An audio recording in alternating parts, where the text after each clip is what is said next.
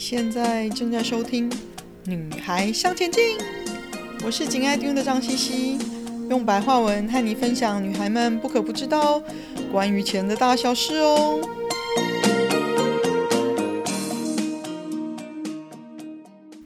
欢迎收听第七十集：存股领息致富容易吗？近年来有不少所谓的存股达人，靠买一只特定的股票呢，持续买进不卖出。靠领股息得到了财富自由，别人的经验成功听听不错，但是已经是过往经验了，市场已经是浊是今非了，你无法完全复制别人的成功经验，因为他们提到的那一档股票呢，已经不是那时候的状况了，也已经不是那时候的价位了。那如果你真想像他们一样靠股息致富，你能怎么做呢？出圈出息是上市公司对股东分红的一种方式哦，就是分享公司这一年来赚了钱的一种方法嘛。那除权是指分派股票股利，除息是指分派现金股利哦。那习惯上将两者统称为出圈息。现在台股多数的公司都是以分派嗯现金股利为主哦，也就是只有除息。不管除权或除息呢，对股东来说都是一种收入，所以呢，相对也要有税的考量哦。那最重要的第一个呢，就是你要了解除权息对你的税的影响。存股零股利的投资方式，要优先考虑的是税的影响哦。而且税其实跟你的总收入有一定的相关，要先知道的是股利相关的税的规定，大概来讲。有两种税费要考虑哦。第一个呢，只要你单笔的鼓励金额收入大于两万块，包含两万哦，就要缴二代健保补充费用二点一一个 percent，就是你这个金额的二点一个 percent 哦。那这个规定在你收到任何一笔现金鼓励的时候呢，只要单笔大于等于含两万以上，你就需要扣缴二代健保补。充保费二点一一个 percent，那他会直接先从你的现金股利中就扣掉了，才会再把剩余的转账给你。那若单笔小于两万块呢，就不会被收这一笔费用哦。那另外呢，就是如果投资人领到超过两千股以上的嗯股票股利。也就需要扣缴嗯二代健保补充保费哦。那原因是呢，两千股的股利计算方法是两千股乘以面额十块钱乘以二点一一个 percent，所以就是等于四百二十二元嘛。它就是假设你以面额得到这个嗯股票股利，所以不管股价多少都是乘以十元哦。那代表去扣缴。啊，四百二十二元的补充保费，那这个费用是用面额十块钱计算，所以跟股价的高低是没有关系的。那以要缴二代健保补充保费二点一一个 percent 这点来说啦，嗯，只买一只股票，你的二代健保费用绝对是缴很多的哦。如果你只存特定的一只股票，比如说第一金，然后从一张、两张、五张、十张存到一百张，其实大概超过十张左右，应该就开始会慢慢超过那个所谓两万块的费用哦。那因为就算你是分批购入，派发股利的时候是以你除息日的那一天当下，你拥有多少张那家公司的股票作为你结算的总数哦，这跟你分批购入是完全没有关系的。所以呢，或许多分散几家公司存股会比较好的哦。那另外一个税的部分，就是综合所得税的部分来说，嗯，股利计税分成两种，分开计税或者是合并计税。那两种计税方式，除了计算公式的不一样，税率也不太一样哦。那合并计税是将股利所得跟其他的总所得合计过后呢，算出你的应纳税额，然后再扣除股利的八点五个 percent，就等于实际要缴纳的税金。那分开计税呢，就是你总所得的应纳税额加上股利的二十八个 percent，等于你实际应缴纳的税金。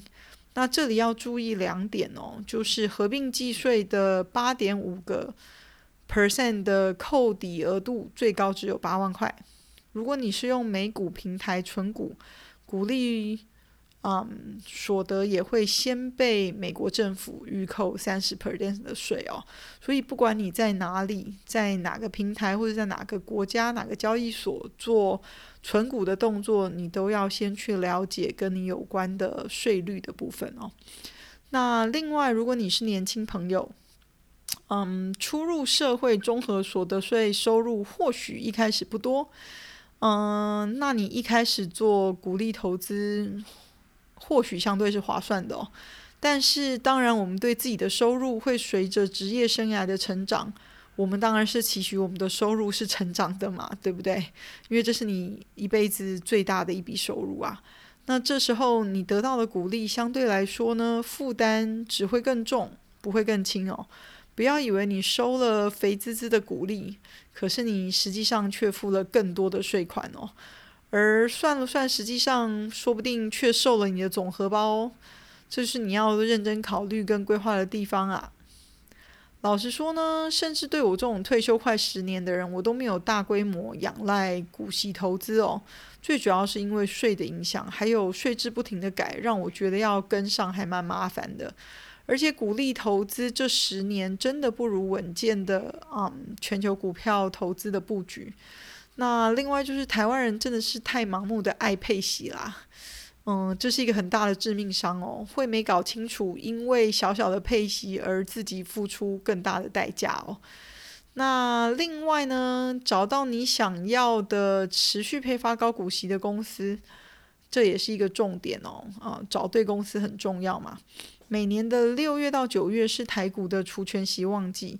投资人只要在除权除息的前一天买进或者是持有这个股票，你就都可以参与除权息哦，领取你想要的现金股利或者是股票股利。